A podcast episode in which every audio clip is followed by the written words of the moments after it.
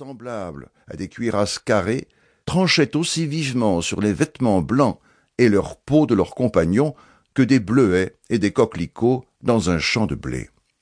Quelques-uns étaient chaussés avec ces sabots que les paysans de la Bretagne savent faire eux-mêmes, mais presque tous avaient de gros souliers ferrés et des habits de drap fort grossiers, taillés comme les anciens habits français, dont la forme est encore religieusement gardée par nos paysans. Le col de leur chemise était attaché par des boutons d'argent qui figuraient ou des cœurs ou des ancres.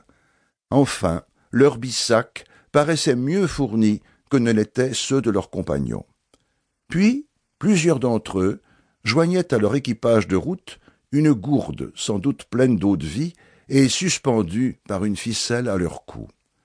Quelques citadins apparaissaient au milieu de ces hommes à demi sauvages, comme pour marquer le dernier terme de la civilisation de ces contrées.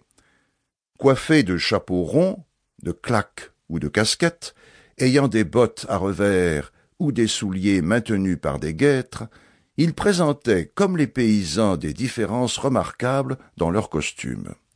Une dizaine d'entre eux portaient cette veste républicaine connue sous le nom de carmagnole.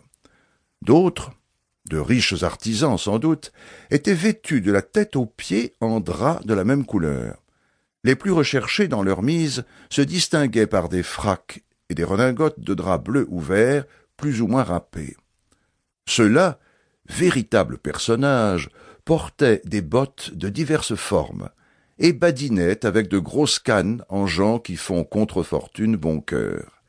Quelques têtes soigneusement poudrées des queues assez bien tressées, annonçaient cette espèce de recherche que nous inspire un commencement de fortune ou d'éducation. En considérant ces hommes étonnés de se voir ensemble et ramassés comme au hasard, on eût dit la population d'un bourg chassée de ses foyers par un incendie. Mais l'époque et les lieux donnaient un tout autre intérêt à cette masse d'hommes. Un observateur initié au secret des discordes civiles qui agitaient alors la France aurait pu facilement reconnaître le petit nombre de citoyens sur la fidélité desquels la République devait compter dans cette troupe, presque entièrement composée de gens qui, quatre ans auparavant, avaient guerroyé contre elle. Un dernier trait, assez saillant, ne laissait aucun doute sur les opinions qui divisaient ce rassemblement. Les républicains seuls marchaient avec une sorte de gaieté.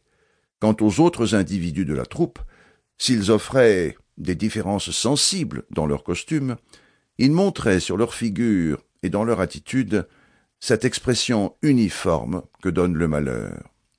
Bourgeois et paysans, tous gardaient l'empreinte d'une mélancolie profonde.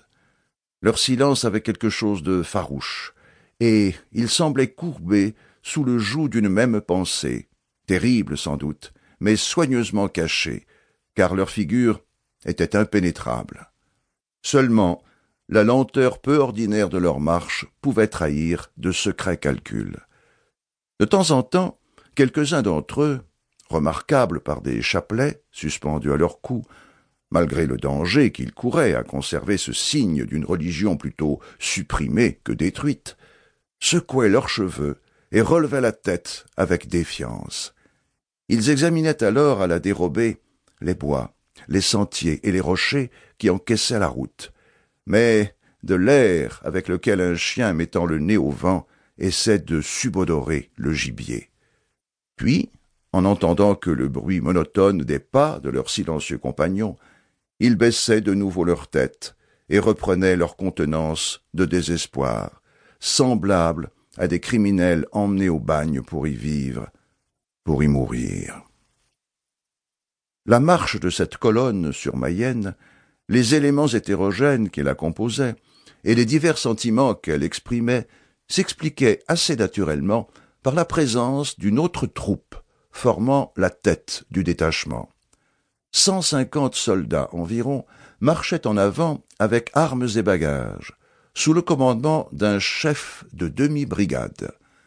Il n'est pas inutile de faire observer à ceux qui n'ont pas assisté au drame de la Révolution que cette dénomination remplaçait le titre de colonel, proscrit par les patriotes comme trop aristocratique.